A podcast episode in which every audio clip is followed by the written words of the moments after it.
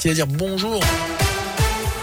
Et à la une de l'actus mercredi, faut-il légaliser le cannabis alors que la France expérimente en ce moment un usage strictement médical? La légalisation du cannabis récréatif est un débat qui revient régulièrement, y compris en période de campagne électorale. On reste le plus gros consommateur en Europe et ce malgré une répression importante et l'apparition de nouvelles amendes. Une étude menée en ce moment dans la région par des professionnels d'un CHU lyonnais pourrait apporter de nouveaux éléments. 400 psychiatres ont été interrogés, tant eux-mêmes en lien avec des patients consommateurs de cannabis.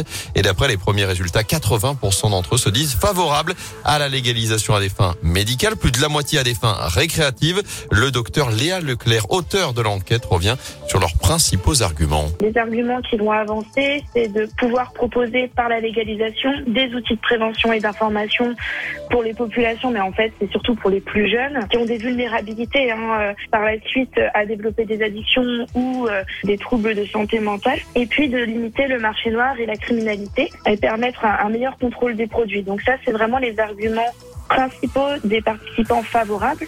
C'est un débat qui est à la fois euh, sociétal, politique euh, et citoyen hein, finalement. Alors euh, sans être pro ou anti-légalisation, hein, c'est vraiment réfléchir de façon intelligente à ce qui se passe et à ce à quoi on est confronté tous les jours. Et une minorité des psychiatres interrogés se sont prononcés contre cette légalisation, mettant en avant les dangers sociétaux pour causés par cette addiction, aussi bien les violences que les accidents de la route ou encore augmenter les risques psychotiques comme la schizophrénie. Vous retrouvez plus d'infos à ce sujet sur radioscoop.com.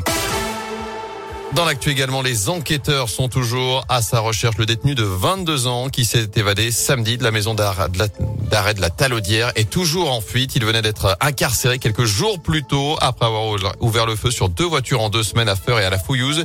Il avait été surnommé avec sa complice les Bonnie and Clyde. Un nouveau conflit social dans la Loire. D'après le progrès, une grève a débuté lundi soir chez Lustucru à Lorette. Une centaine de salariés seraient mobilisés pour réclamer notamment des revalorisations salariales alors que la direction vient de leur annoncer des résultats exceptionnels. Et puis à Saint-Marcelin en forêt, je vous rappelle que la production est à l'arrêt complet chez Thermal Ceramics où les salariés sont en grève depuis 24 jours désormais. En bref, J-2 avant le début des vacances d'hiver dans notre zone. Bison futiste, drapeau orange vendredi dans le sens des départs au niveau national avec un trafic dense à prévoir en fin de journée. Et puis samedi, drapeau rouge dans les deux sens en Auvergne-Rhône-Alpes en direction évidemment des stations de sport d'hiver. En basket, Saint-Chamond perd la tête. Les Couramiens ne sont plus leaders de Pro B après leur défaite à Antibes hier soir, la deuxième d'affilée. Revers 91-72. Réaction attendue dès vendredi à domicile face à Boulazac, alors que la chorale de Rouen en proie sera du côté du Portel. Pas de nouvelles médailles cette nuit pour l'équipe de France au JO d'hiver à Pékin. On en est toujours à 5 après l'or et l'argent hier pour Quentin Fillon-Maillat en biathlon et Tess le 2 en ski freestyle.